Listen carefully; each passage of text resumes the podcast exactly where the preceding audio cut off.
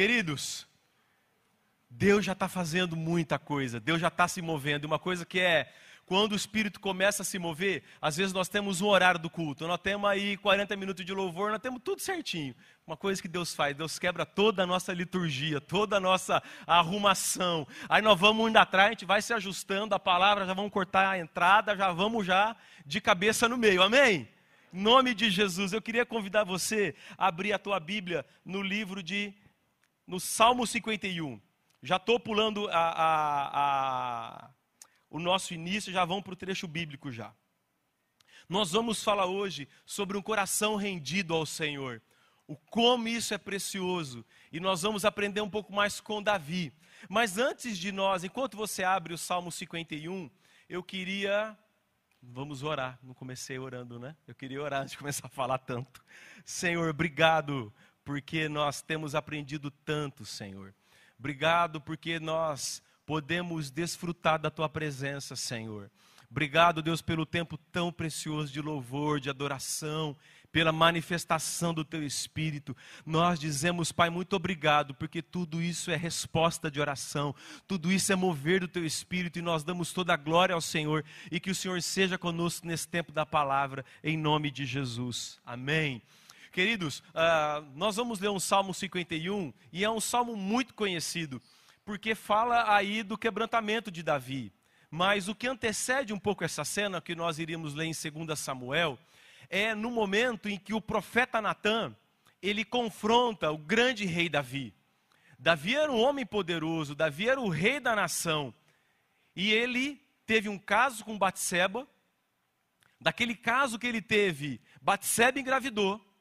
E daquela, daquele caso, daquela concepção, houve um assassinato encomendado. Urias, o esposo de Batseba, foi morto na batalha por encomenda do rei Davi.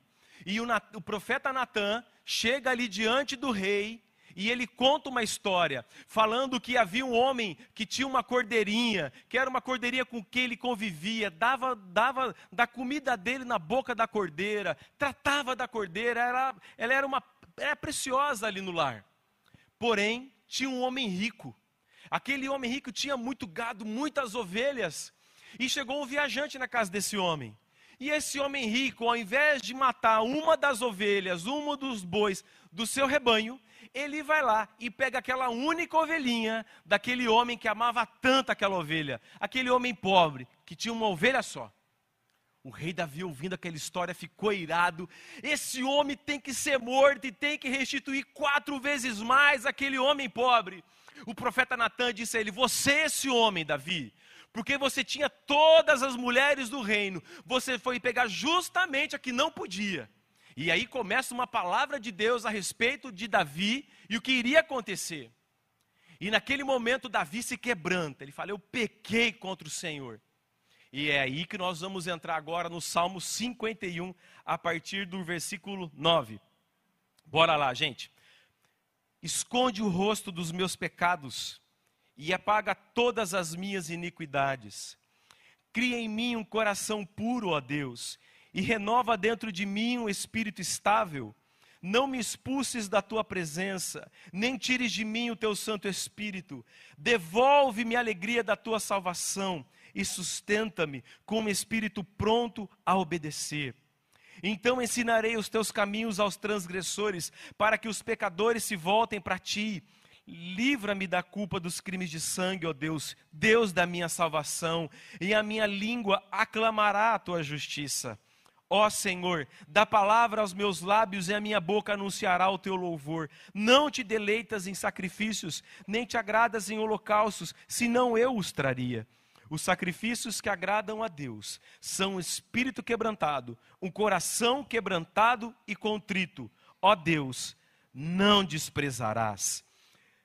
Se existe algo que Deus ama, é um coração contrito um coração quebrantado, um coração que se rende ao Senhor. Isso é algo que atrai o favor, atrai a graça, atrai a presença de Deus. E aqui, como nós falamos em 2 Samuel, a gente vê ali o confronto de Natã com relação ao rei Davi. Mas no Salmo 51, nós vemos um servo rei totalmente quebrantado. A palavra quebrantado, origem dela é do shabar, quer dizer ser quebrado, ser esmagado. Mas o interessante é que enquanto você é esmagado, você é moído, também a palavra tem uma outra conotação, quer dizer irromper, dar à luz. Então, quando nós somos moídos, triturados, algo novo é liberado também pelo Senhor. E fica claro para nós que o que interessa para Deus, o que o agrada, não são as aparências, não é o que nós representamos ser, mas aquilo que definitivamente está no nosso coração. Nós somos muito tentados a viver de aparências, nós somos muito tentados em é, é, passar um perfuminho, arrumar o cabelo e achar que está tudo ok. Deus olha para o nosso coração, Deus está constantemente esquadriando e sondando a nossa vida. Tem uma frase de Spurgeon em que ele diz o seguinte: realidade, sinceridade, santidade verdadeira, fidelidade de coração, essas são as exigências de Deus. Ele não se importa com a aparência de pureza, ele olha para a mente, o coração e a alma. O santo de Israel sempre estimou o homem por sua natureza interior e não por suas confissões exteriores.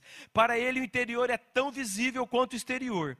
E ele julga corretamente que o caráter essencial de uma ação está na motivação daquele que executa. O Senhor olha, olha para o nosso coração. Em 1 Samuel, né, quando logo que o rei, da, que o rei Saul é, ele fora rejeitado pelo Senhor, e Deus diz a Samuel: vai lá e unge dos filhos de Jessé. E, da, e Samuel chama os filhos de Jessé. E o primeiro que chega, fortão, ombrudo ali, ó. Samuel já fala: Ah, é esse que vai ser o rei. Olha a resposta que o Senhor dá para ele: Samuel, não julgue pela aparência, nem pela altura, pois eu o rejeitei. O Senhor não vê as coisas como o ser humano as vê. As pessoas julgam pela aparência exterior, mas o Senhor olha para o coração. Vocês se lembram daquele fariseu e aquele publicano que estavam no templo, naquela parábola que Jesus conta? Aquele fariseu dizia: Senhor, graças te dou, porque eu jejuo duas vezes por semana, eu dou o dízimo de tudo que tenho. E aquele homem com o peito estufado levantava a voz para Deus. E havia um publicano que dizia: Deus, eu sou um pobre pecador, tem misericórdia de mim. Jesus fala que o que saiu justificado foi o publicano que reconheceu quem ele era. Porque a aparência exterior não, o teu peito estufado, o teu nariz levantado, uma voz mais alta ou mais baixa, isso para Deus é nada. Deus vai olhar o coração. E a palavra coração, a origem dela é o seguinte: homem interior, mente, vontade, é lugar de desejos, das emoções, de paixão e coragem. Esse é o cerne, esse é o olhar de Deus sobre a mim e para a tua vida, é no coração.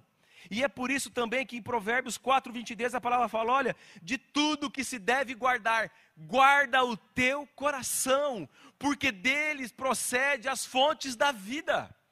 É algo precioso, é algo importante, é algo valorizado, é algo que nós temos que nos atentar. Deus quer um espírito quebrantado e um coração contrito.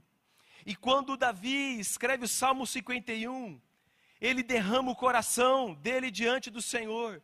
É por isso que o tema da nossa reflexão hoje é um coração rendido a Deus, um coração rendido ao Senhor.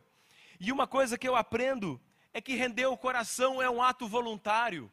Ninguém poderia chegar para Davi e falar: Davi, você tem que se render. Você tem que fazer isso. Não a rendição é um ato voluntário, é como você amar uma pessoa. Quando eu conheci a Lila, quando eu olhei para ela, eu falei: Uau! Eu amei a Liliana, eu amei quem ela é, quem era ela. Amei, mas o que aconteceu? Ninguém precisou falar: oh, você tem que amar a Liliana porque ela é uma mulher de Deus, porque vai Não! Eu bati o olho e falei: Uau! É verdade. Glória a Deus, mas o que é importante, gente, a nossa rendição ao Senhor tem que ser voluntária. é muito pessoal. É por isso que o Senhor sonda e conhece o nosso coração e sabe tudo aquilo que vai aqui dentro de nós. E diante de um problema, de uma crise que Davi estava vivendo, ele se deixa ser esmagado. Davi, ele se deixa ser moído pelo Senhor. Não sei se você já viveu isso, eu com 45 anos, eu já vivi algumas crises. E a crise tem o poder de nos moer. A crise tem o poder de nos desestabilizar. A crise ela, ela mostra que não dá para caminhar do mesmo jeito. Às vezes nós estamos acostumados com orações tão prontas. E no momento de crise, no momento de lamento, no momento de dor, aquela tua oraçãozinha meia boca não serve mais. Você vai ter que gastar mais tempo com Deus, você vai ter que colocar tua boca no pó, você vai ter que chorar, você vai ter que falar: Deus, faz alguma coisa por mim, porque o que eu estou vivendo eu preciso de um milagre. E é nesse momento de crise em que nós estamos ali desestabilizados, em que nós somos moídos, algo novo Deus inaugura na nossa vida. E é diante disso tudo que nós derramamos o nosso coração.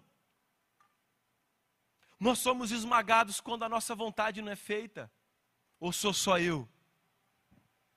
Nós somos esmagados, nós somos moídos quando a resposta da nossa oração não chega no momento que nós queremos. Não é verdade? Porque nós queremos orar e nós, uap, nós já esperamos a resposta. Eu imagino a angústia que a Aninha viveu por 22 dias, o Felipe à beira da vida e da morte. Foi esmagada, foi ferida. Mas eu tenho certeza que a Ana que existia há dois meses atrás não é a mesma Ana hoje. Mudou. Algo aconteceu. O problema é que eu e você muitas vezes fugimos das crises, fugimos dos dias difíceis. Porém, os dias difíceis têm o poder de fazer algo novo na nossa vida. As crises têm essa capacidade de nos. Ah, e mói uma vez, e mói duas vezes. Ah. Mas nós saímos. Oi, pastor? Mas tira o melhor, tira o melhor da nossa vida.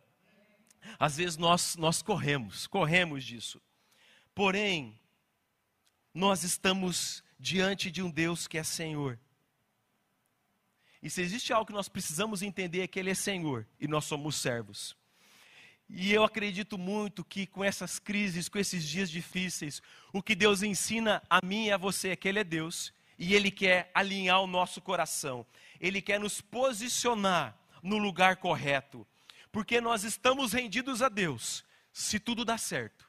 E nós nos mantemos rendidos a Deus, se assim não for, porque nós não temos para onde correr. É como Pedro disse: Senhor, para onde nós iremos se não for na tua presença? Para onde nós vamos correr? E a pergunta que eu faço para mim e para você: como você reage diante das adversidades? Qual é a tua postura diante do dia difícil? O que você faz?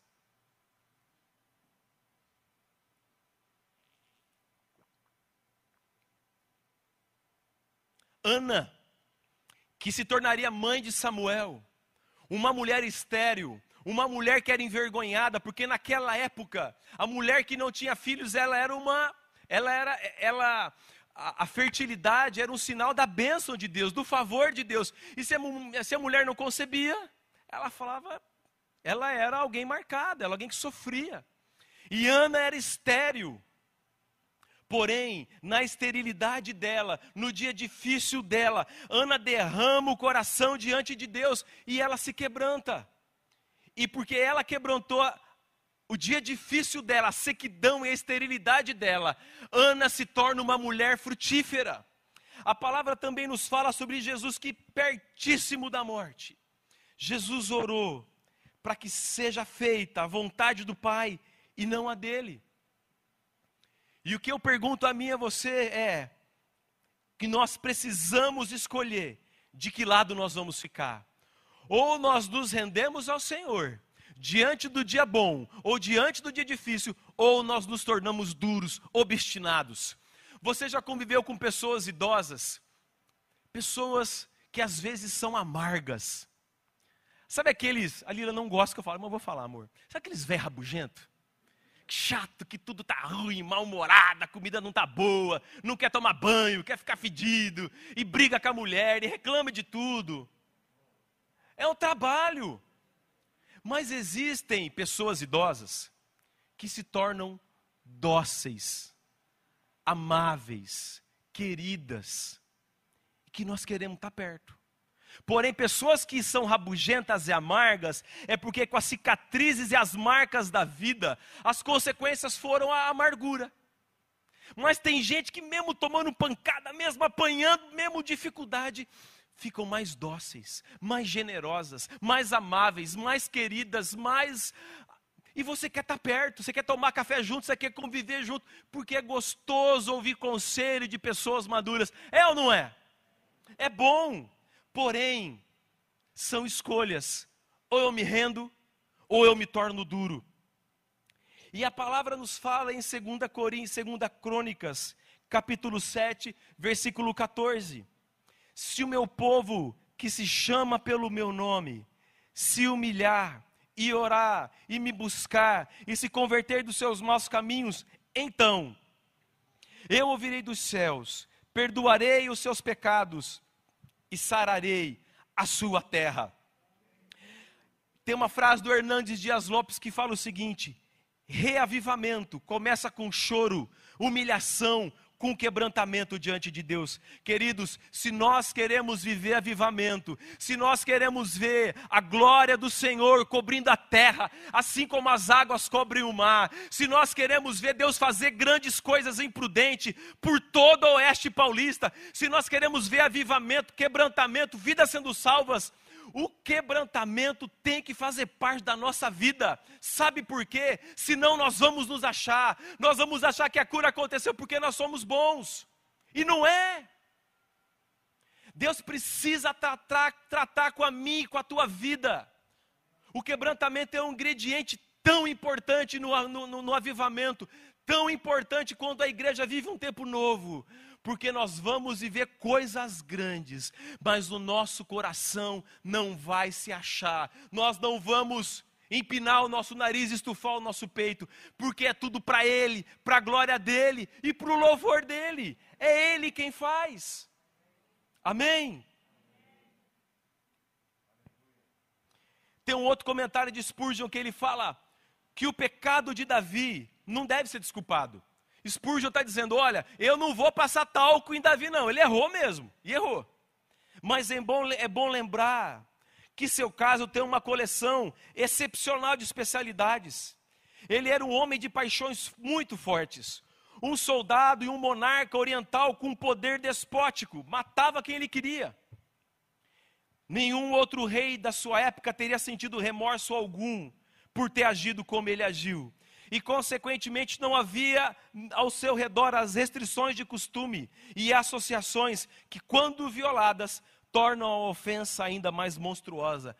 Traduzindo, o que Spurgeon fala: olha, Davi poderia fazer o que ele fez, os reis da época tinham esse poder, poderia matar quem ele queria, poderia ter a mulher que ele queria ter, fazer o que ele queria ter. Porém, diante de Yahvé, as coisas não estavam bem porque Deus sondava o coração de Davi e ele sabia que algo estava errado, e o Deus dos céus falou: Eu vou corrigir o meu filho. É normal lá fora, mas para o meu servo está errado e eu vou corrigir. Todo mundo está fazendo, os reis podem aprontar, mas Davi não. E queridos, o que eu aprendo com isso? Hoje em dia tudo é normal. Aliás, eu e você nos tornamos anormais nós nos tornamos fora da casa, porque nós temos limites. E aí, diante disso tudo, eu perdi meu raciocínio.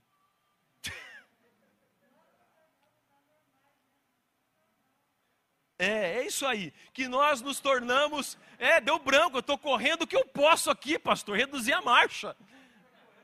Estou correndo. Mas, quando nós. É, pula essa parte. Mas quando nós, queridos, já já voltou já. Quando nós já a conexão aconteceu. Livramento. Ah, o Wi-Fi acendeu de novo. Queridos, era normal para todo mundo, mas para Davi não era. Todo mundo podia fazer, mas eu e você não. Então o que eu aprendo disso, queridos? É que eu e você precisamos nos atentar qual é a vontade de Deus para mim e para a tua vida. Nós temos, ah, mas é normal aprontar isso, é normal. Não é, queridos.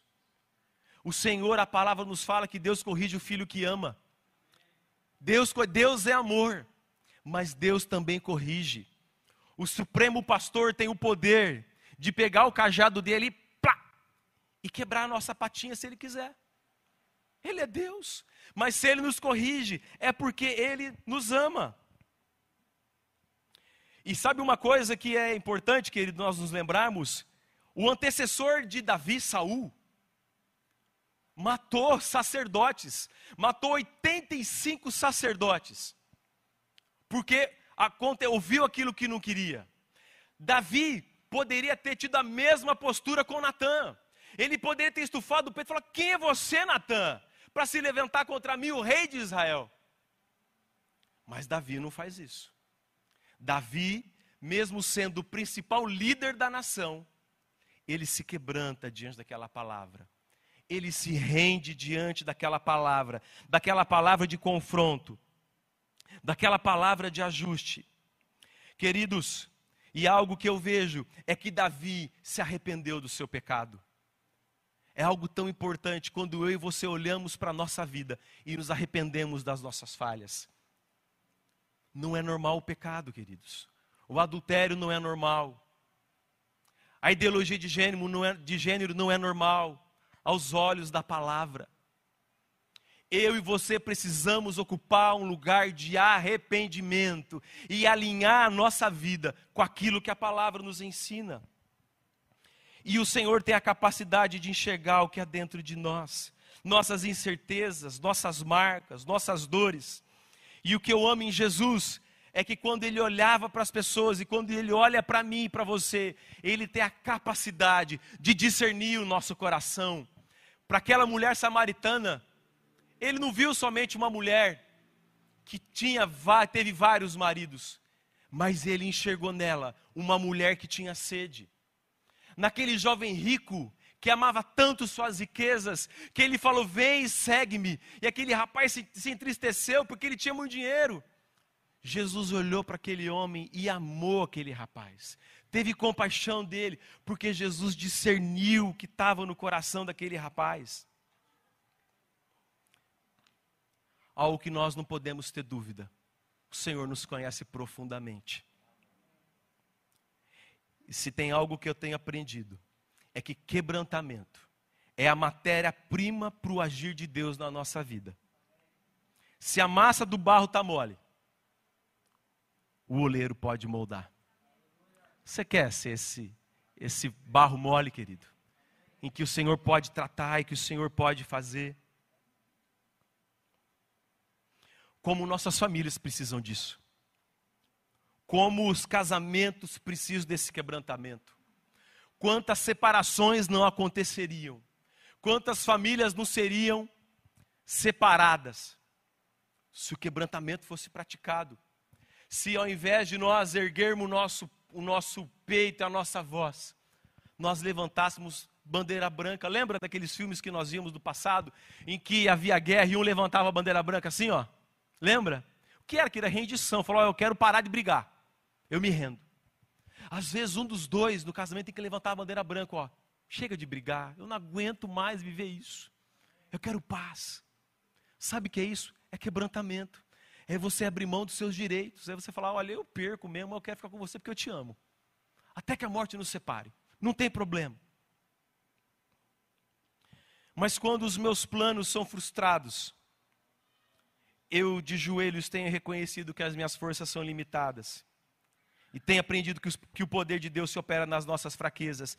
E quanto mais nós nos aproximamos da luz, mais nós enxergamos o que há de escuro em nós.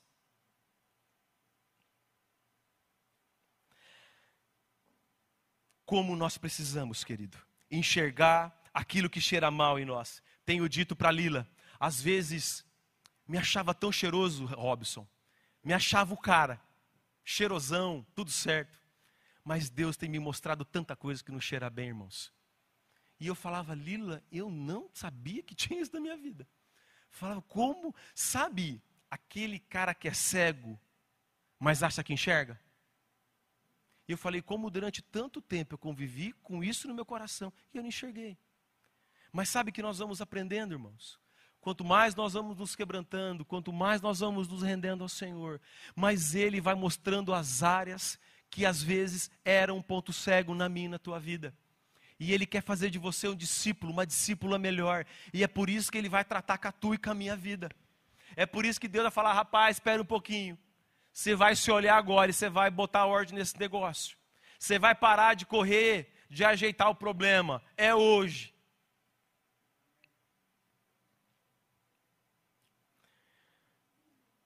Queria que você abrisse a Bíblia em Tiago capítulo 4, versículo 6. Nós vimos até agora sobre o que o quebrantamento proporciona. Nós vimos que o quebrantamento, ele atrai o favor, a graça e a presença de Deus. Deus ama o coração quebrantado. Deus é, é, é, derrete o coração dele quando há quebrantamento. Mas vamos ler em Tiago 4,6, nós já estamos caminhando para o final já. Olha que a palavra nos fala. Mas ele nos dá cada vez mais graça. Por isso diz: Deus resiste aos soberbos, mas dá graça aos humildes. A palavra resiste, e é algo que eu me espantei quando estava estudando isso. A palavra resiste quer dizer organizar-se para batalhar contra, opor-se, resistir. Então, se quando eu quebranto o meu coração, o Senhor estende favor, quando o meu coração é arrogante, quando o meu coração é soberbo, quando eu me acho, Deus resiste àquela minha atitude. A palavra soberbo significa é o ato de mostrar-se acima dos outros, que sobrevaloriza os seus próprios meios ou méritos, ou que despreza os outros, ou até trata-os com desprezo, arrogante. E você já pensou em ter Deus como seu opositor? Você imagina que se o teu coração é um coração arrogante, um coração duro, um coração em que Deus não pode tratar, em que Deus não pode trabalhar, Deus fala: olha, eu não vou ter como, como abençoar, porque Deus está resistindo. Em 1 Samuel, no capítulo 15, do versículos 10 a 31, a Bíblia relata quando o rei Saul foi confrontado por Samuel. Samuel havia dado uma ordem para Saul. Olha, os amalequitas precisam ser exterminados acaba com tudo. Vai lá naquela terra e acaba com eles. Tudo, extermina. E Samuel está chegando ali perante Saul. Samuel fala: Que barulho é esse que eu estou ouvindo, Saul? Ah, não, é porque eu poupei alguns dos despojos dos bois e das ovelhas para oferecer ao Senhor. Ah, e também poupei o rei Agag. E Samuel falou: Que que é isso que você fez, Saul? Você desobedeceu a ordem do Senhor, mas não. Não é bem isso não, profeta. A intenção foi boa, é para oferecer ao Senhor que eu poupei. Samuel fala: Acaso Deus não tem prazer maior na obediência do que em sacrifícios? E o que eu aprendo isso, com isso daí tudo, queridos, é que diante de um confronto, Davi diante de um confronto com o profeta, ele se rende. Saul justifica.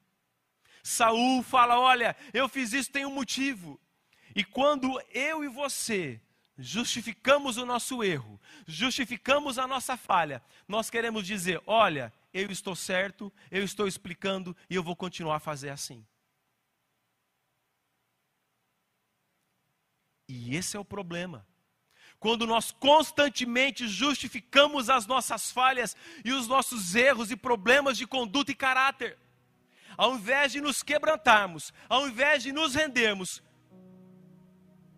nos tornamos duros. Nos tornamos ali, ó, eu sou o Senhor da razão. Eu sou Joel. E queridos, Se algo que eu e você precisamos nos lembrar é que nós somos pó. Um coração contrito, Deus não rejeita. Se existe algo que a nossa geração precisa aprender, é baixar o nariz, é nos lembrar do que nós somos feitos, é nos humilhar diante do Senhor. Nós temos uma geração de pessoas que buscam tanto seus direitos, que grita, que dá barraco, que fala o que quer, do jeito que quer, na hora que quer, e ainda diz: Eu posso falar porque eu tenho meus direitos. Ó, estava entalado aqui, eu falo mesmo, porque comigo é assim, eu não levo desaforo para casa. Não é isso que Jesus tem para mim e para a tua vida. Isso não é discípulo de Jesus.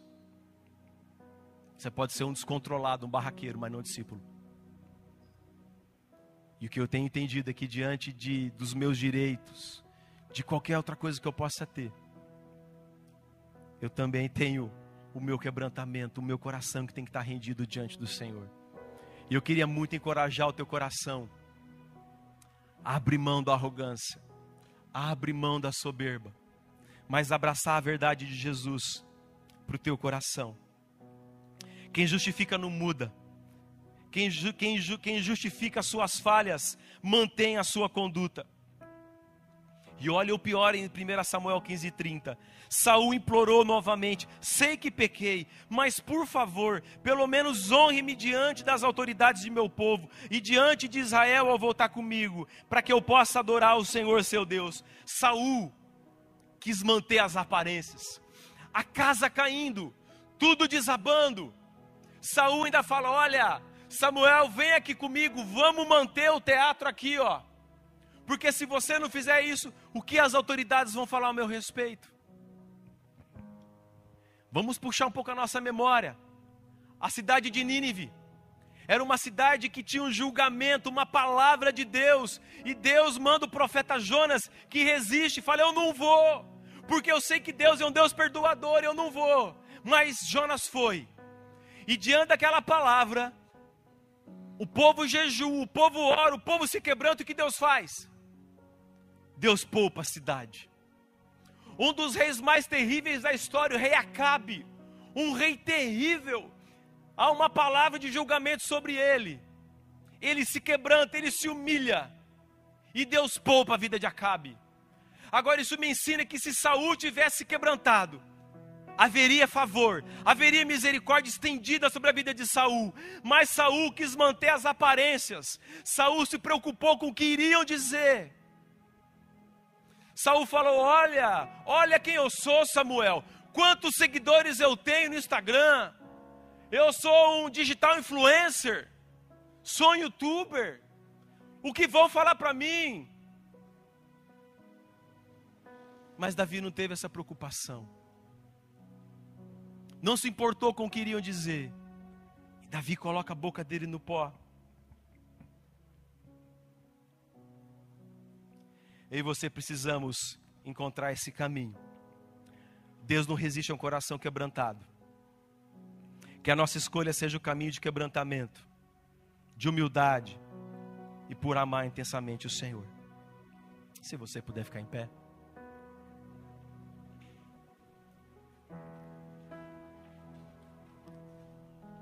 Não há nada que atrás mais a presença de Deus. Que um coração que Ele pode, pode mexer.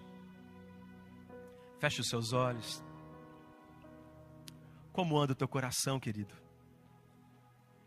Como anda a massa do teu coração? Será que está duro demais? Será que você entrou no lugar que você está se achando tão bom? E o convite do Espírito para você nessa noite é: se quebranta.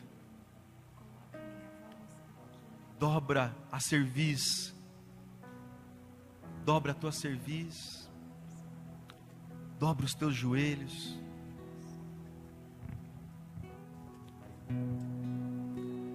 Senhor, nós nos rendemos ao teu Espírito nessa noite, Jesus.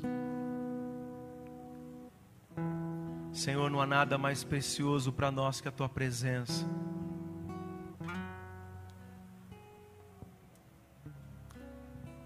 Rendemos o nosso coração, Jesus. Rendemos. Queremos que o nosso coração seja agradável ao Senhor, Pai.